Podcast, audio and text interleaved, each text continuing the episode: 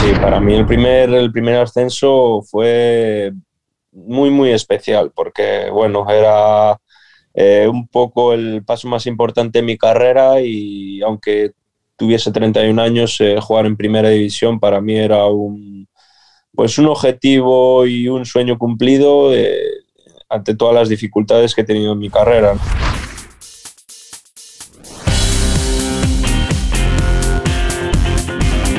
Fútbol de todos, con Raúl Gimos y Marcos López.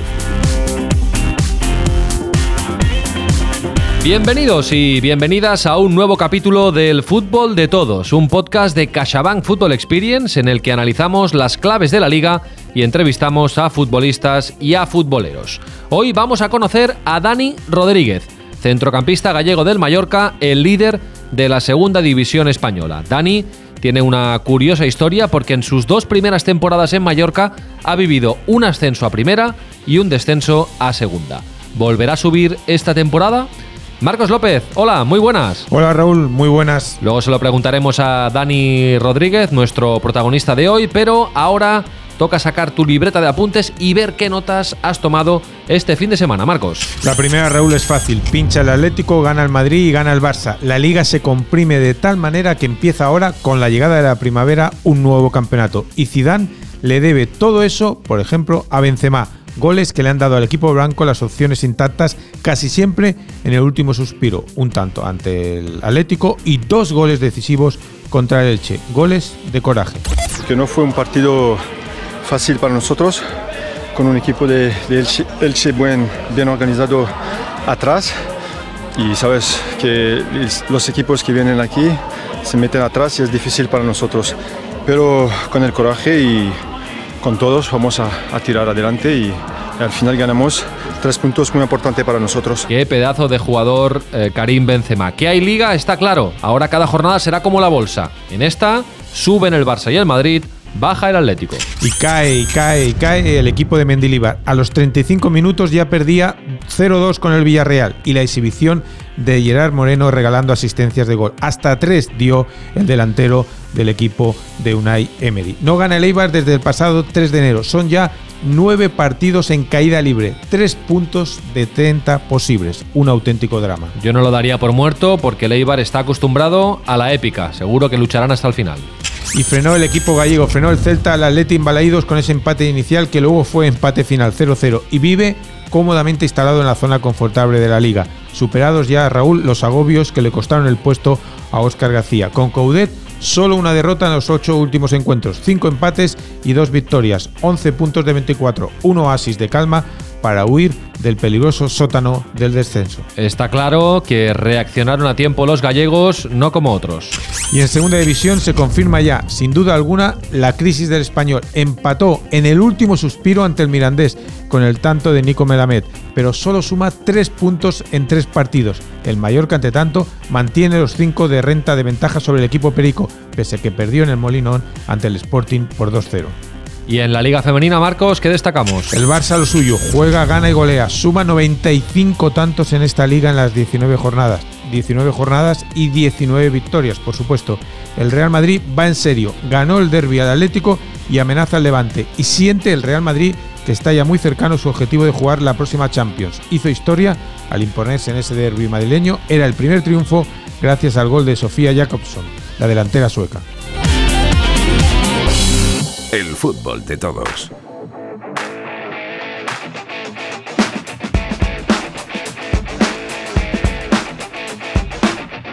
Llega el momento en el que nos mojamos y Marcos López y un servidor confesamos qué es lo que más nos ha gustado y lo que menos nos ha gustado de esta última jornada. Va, Marcos, dispara. A mí me ha gustado el enorme partido firmado por David Soria. Sostuvo con sus manos y con sus pies al Getafe. Hasta siete paradas realizó el guardameta, dejando además la portería cero en los dos últimos partidos en su casa, ante el Valencia y el Atlético de Madrid. Cuatro puntos de seis posibles para el renacido Getafe.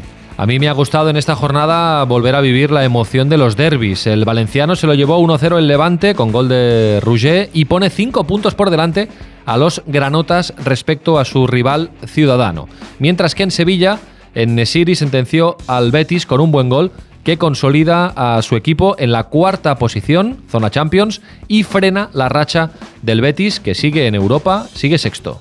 A mí no me ha gustado la mala gestión de los minutos finales del Alavés, ni a mí ni por supuesto a Belardo, a él mucho menos aún, porque un penalti le costó dos decisivos puntos en el minuto 84 cuando Alex, el jugador del Cádiz, rubricaba el empate final 1 1. Pero peor le había ido antes en el campo del Betis. Ganaba 0-2 y en el minuto 81 y 88 el equipo andaluz le remontó un partido que terminó ganando 3-2. Puntos perdidos que le hacen estar todavía en la zona de descenso. A mí no me ha gustado que se haya vuelto a lesionar David Silva. El mago canario de la Real Sociedad tuvo que ser sustituido en el campo del Granada por un golpe en la espalda y cuando no está, la Real lo nota. Y ojo, que tienen una final de Copa histórica a la vista el 3 de abril contra el Athletic. Será muy diferente si puede o no jugar David Silva.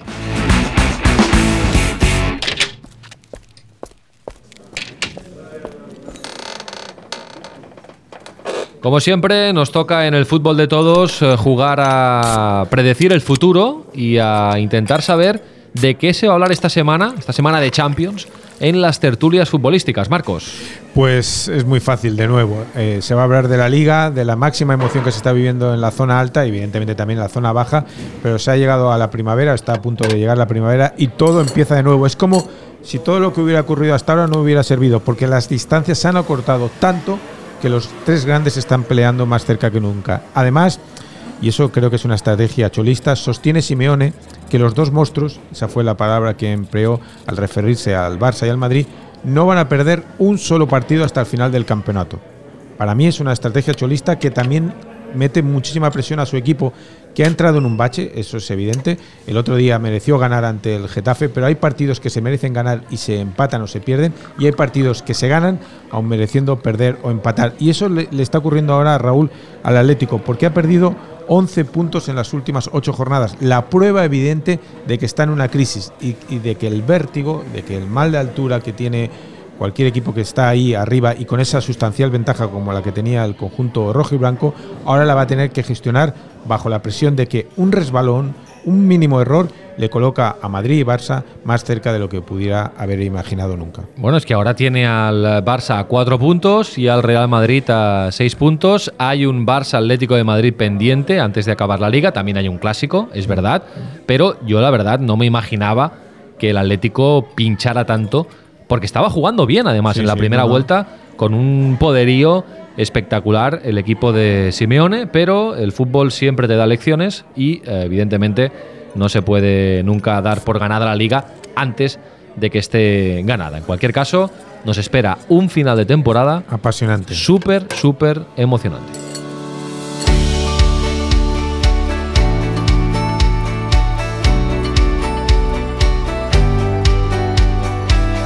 Fútbol de Todos, un podcast de CaixaBank Football Experience. Dani Rodríguez, del 88, gallego de Betanzos, formado en la cantera del Depor, nada más asomar por el primer equipo en 2010, dejó La Coruña para buscarse la vida jugando al fútbol, primero en el Conquense y luego en el Racing de Ferrol. A caballo entre Segunda B y Segunda División, jugó también en el Racing de Santander y el Albacete, hasta que en 2018 llegó a Mallorca y consiguió el soñado ascenso a primera. Con 31 años, debuta y marca en su primer partido contra Leiva. Ahora otra vez en segunda con el Mallorca, persigue el sueño por segunda vez y van líderes.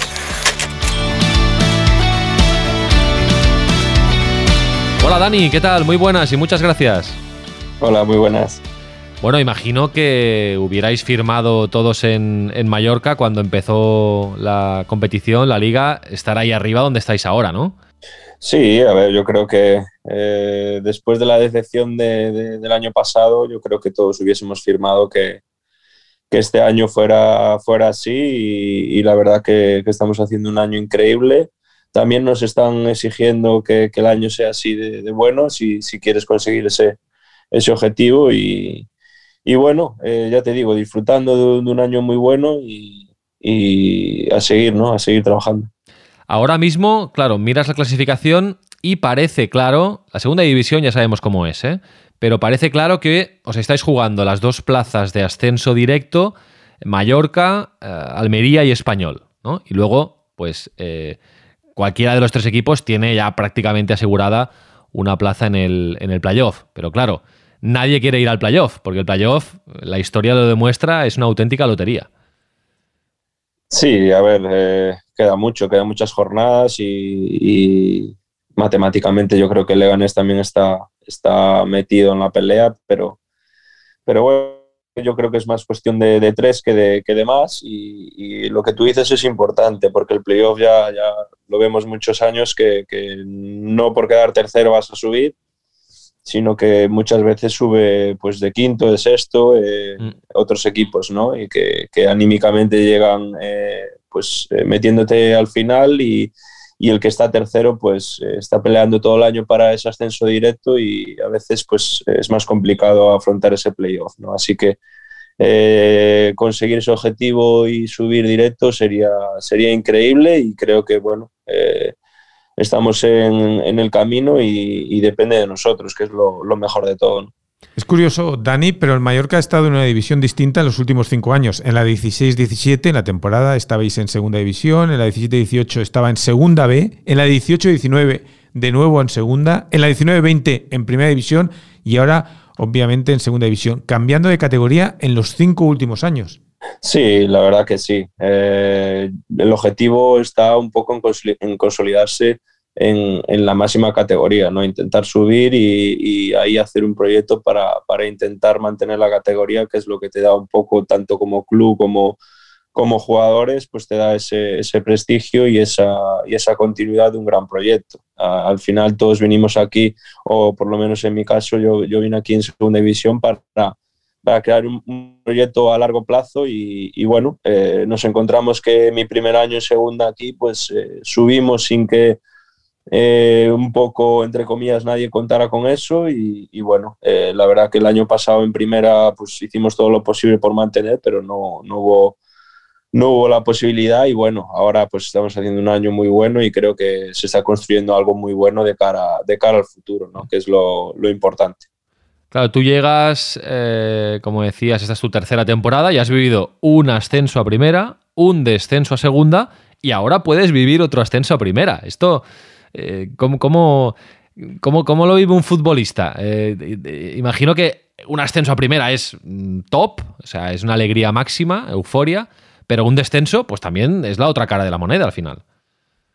Sí, sí, para mí el primer, el primer ascenso fue muy, muy especial, porque, bueno, era eh, un poco el paso más importante en mi carrera y aunque tuviese 31 años, eh, jugar en primera división para mí era un, pues un objetivo y un sueño cumplido eh, ante todas las dificultades que he tenido en mi carrera, ¿no? Y, y bueno, lo viví muy con muchísima ilusión y con mucha felicidad, pero ahora quizá al al vivir esa, experiencia en primera división y ese, esa liga que es totalmente diferente a todas las demás, es eh, lo más eh, profesional y lo más cercano a, la élite del fútbol y, quiero volver a vivirlo y sería creo que un poquito más especial que el, que el anterior. Por eso en tu Twitter tienes un mensaje fijado, nunca decaigas, sigue soñando, sigue trabajando, confía en ti y al final los sueños se hacen realidad, del Carregal Betanzos a marcar en Somos en la mejor liga del mundo? Sí, sí, sí. Para mí ese tweet eh, lo tengo fijado y creo que lo tendré fijado siempre porque eh, es algo que me marcó personalmente y, profesionalmente. Eh, bueno, el que conozca un poco mi historia sabe los altibajos que he tenido y la dificultad que he tenido para llegar hasta aquí y, bueno, me siento muy orgulloso de haberlo hecho.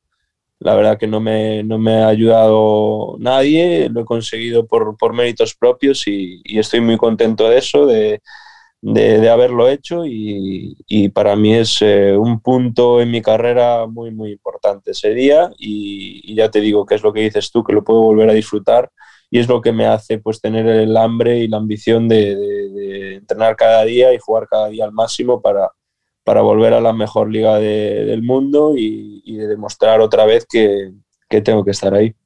Claro, es que los caminos para llegar a primera división son muy variados, ¿no? Hay chavales que tienen la fortuna de debutar pues a los 17 años, 18, algunos tienen continuidad, otros no, pero claro, tu, tu camino, digamos, después de formarte en el, en el bueno, luego vas a, pasas por el Conquense, por el Racing de Ferrol, el Racing de Santander, el Albacete y, ya, y llegas ahí a Mallorca, un equipo que acababa de subir de segunda B y entonces consigues el ascenso. Que eso quiere decir que una vez lo consigues, mirar atrás y ver tu camino, eso no te llena, ¿no? Eso te, todas las dificultades que has pasado, eso te, es doble la alegría, ¿no? Sí, sí, sí, es, cierto lo que dices. Hay caminos a, primera división en este en este mundo del fútbol que son rectos y, sin ningún, ninguna dificultad. Mi camino pues está lleno de curvas, de, cuestas para arriba y ese camino es el que me, que me hace crecer como persona y como futbolista. Estoy muy orgulloso de todos los pasos que he tenido y de, todas las ciudades en las que he estado y los clubes en los que he estado y, que me han ayudado a, llegar hasta aquí. Al final... Eh, mi camino ha sido así y, todo, y todos los pasos que he dado me han, me han ayudado a, ser la persona que soy y el futbolista que soy hoy en día y, de darle sobre todo el valor que, tiene jugar en primera, jugar en segunda y, y, valorar cada día de los que estoy ahí. ¿no? Al final, Dani, ¿hay tanta diferencia entre un futbolista consolidado en primera o otro en segunda o incluso en segunda B? Porque en esas categorías hay ocultos muchos jugadores de primera división que desgraciadamente todavía no se ven. Hombre, yo creo que sí que hay futbolistas en segunda B que, podrían jugar en primera si, si, si hicieran las cosas bien y se apostara por ellos, obviamente. Pero está claro que una vez que te metes ahí es complicado salir mm. si no subes con el equipo en el que estás. Eso es una realidad. Eh, la diferencia de, de categorías existe porque es así y, sobre todo el cambio a primera división es un cambio muy, muy, muy, muy grande. Yo que he jugado en todas las categorías, pues eh, eh, es el cambio más heavy que, que, he vivido en mi, en mi, vida profesional. O sea, pasas a, a jugar contra, contra gente realmente muy buena, tanto físicamente como técnicamente y los jugadores que están en primera división tantos años es porque, porque, pues porque son, son bestias, son unos privilegiados técnicamente y físicamente. Y, pero bueno, yo siempre digo lo mismo cuando me preguntan eh, estas cosas, ¿no? que hay que tener fe en uno mismo, seguir trabajando y cuando pues, recibes un no como yo lo recibí en mi momento, en el momento que, que creo que tenía que recibir esa continuidad que era en el deportivo después de 11 años, pues no te preparan para ese no y a mí me costó muchísimo rehacerme y sí que necesitas pues eh, rodearte de gente que te, que te ayude, que te haga ver la realidad como realmente es. Y yo pues tuve la fortuna de, de encontrarme con, con gente así que me ayudó, me ayudó a volver a creer en mí y, bueno, eh, ya te digo que seguramente haya muchos jugadores que, estén en esa situación y que lo vean difícil, pero que yo les animo a trabajar y a creer en ellos que, lo pueden conseguir. Y qué cosas, ¿eh? Del destino. Ahora el Depor en, en segunda B y, bueno, tú ahí a las puertas de primera. Eh, ya te gustaría, imagino, que el Depor estuviera en primera, ¿eh? que supongo que es el equipo de tu niñez, ¿no? Sí, sí, por supuesto. De, tu corazón. para mí Sí, el Depor, yo crecí en el Depor, o sea, date cuenta que llegué con 11 años y me fui con 22, 23 años, o ah, sea, toda la vida me he estado ahí, he crecido allí, pasé muchas etapas de, mi juventud allí y para mí es eh, pues el equipo que, que, que, tienes más, más sentimiento, ¿no? O sea, no sé cómo explicártelo, pero es una no sé, ver al Deportivo ahí para todos los coruñeses y para todos los que son del Deportivo, pues es muy duro. Pero bueno, eh, ya te digo que el Deportivo es muy grande, la gente, el deportivismo es muy grande y, van a estar ahí, sea la categoría que sea. Pero bueno, eh, ya te digo que el Deportivo tiene que estar eh, donde tiene que estar, ¿no? Igual que pues equipos como Racing de Santander o Mallorca son equipos de, de primera división, ¿no? Mm.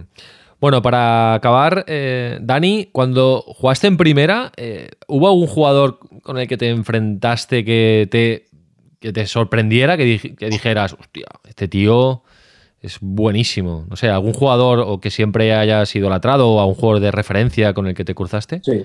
Messi, Messi no vale, ¿no? Messi sí, sí vale, claro. Hombre, Messi, bueno, Messi, pues es, es, obviamente lo más, eh, no sé, eh, lo más heavy lo, a lo que me he enfrentado. Eh, lo hacía todo bien y a pesar de no tener un, físico ahí imponente, es fuertísimo y, y rapidísimo y hace todo bien, ¿no? Siempre controlaba bien, siempre pasa bien, siempre ve al compañero que, que tiene que pasar y la verdad que es una, una, locura, pero sí que hubo otros jugadores como ya el Moreno, como, como Fekir, que me, me, me sorprendieron muchísimo porque, bueno, eh, son jugadores que, que a veces pues pasan más desapercibidos, pero son grandísimos, grandísimos jugadores, hay muy buenos, la verdad que en primera división española hay hay muy buenos jugadores en, en prácticamente todos los equipos. ¿no?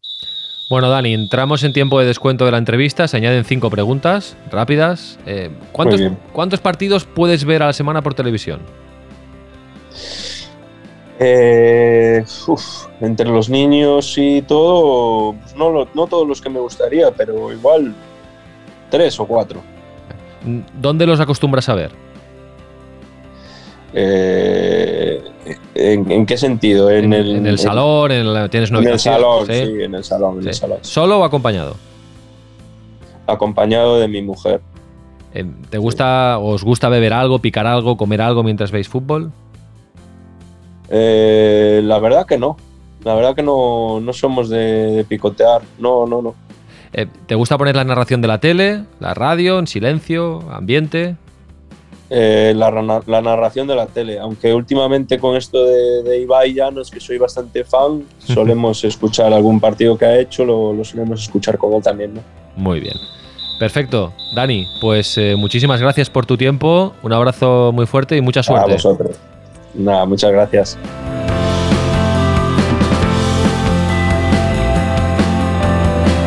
Dani Rodríguez, hoy protagonista en el fútbol de todos, un eh, futbolista que eh, eligió, bueno, más que eligió, le tocó un camino para llegar a primera diferente, con muchas curvas. Bueno, un camino que al final valoras más llegar a, a la cima de, de, cualquier futbolista, que es jugar en primera división, ser un, ser un jugador con con reconocimiento y es al final cuanto más te cuestan las cosas, más valoras el, el, resultado final. Un buen futbolista que está destacando en el Mallorca líder en segunda división, pese a la derrota de este fin de semana.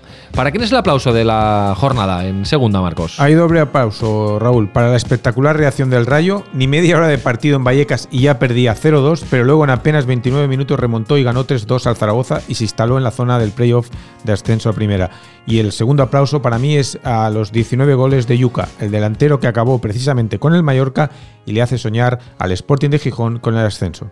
Tenemos Champions entre semana, Marcos. Eliminados ya Sevilla y Barça, es el turno ahora de conocer el futuro de Madrid y Atlético. El equipo de Zidane recibe este martes al Atalanta con la ventaja mínima que le dio el derechazo de Mendy 0-1 y el conjunto de Simeone acude a su cita con el Chelsea de Thomas Tuchel que lleva 12 partidos sin perder. El precioso gol de Giroud en la ida dificulta y mucho el desafío para el Atlético, obligado a reaccionar también en Europa. Y entre semana también se juega ya el último partido pendiente que nos queda en primera, el Sevilla-Elche, que se juega el eh, miércoles. Y de cara al fin de semana en primera, destaca el partido de la jornada Real Sociedad-Barça el domingo 21 a las 9 de la noche. En segunda división, ¿qué destacarías del fin de semana que viene? El español pone a prueba su crisis midiéndose en casa al Logroñés con el Mallorca, entre tanto aguardando su estadio la visita del Oviedo y el Almería viajando al campo de la Ponferradina, mientras Las Palmas Girona y Alcorcón Rayo Vallecano monopolizan los otros puntos de interés de la segunda división. El martes que viene repasamos cómo ha ido en el fútbol de todos. Cuídate mucho, Marcos. Un placer, hasta luego. Recordar que nos podéis escuchar y seguir en los canales de CaixaBank Experience, donde podéis recuperar todos los capítulos del fútbol de todos. Ya han pasado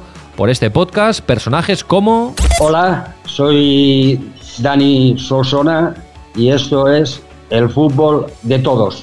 Pues nada, soy Eduardo Iturralde y esto es el fútbol de todos. Venga, nos vamos y hoy lo hacemos escuchando a Santi Jiménez, periodista del diario AS en Barcelona, porque nos gusta escuchar a todo el mundo hablar de fútbol, porque nos gusta el fútbol de todos.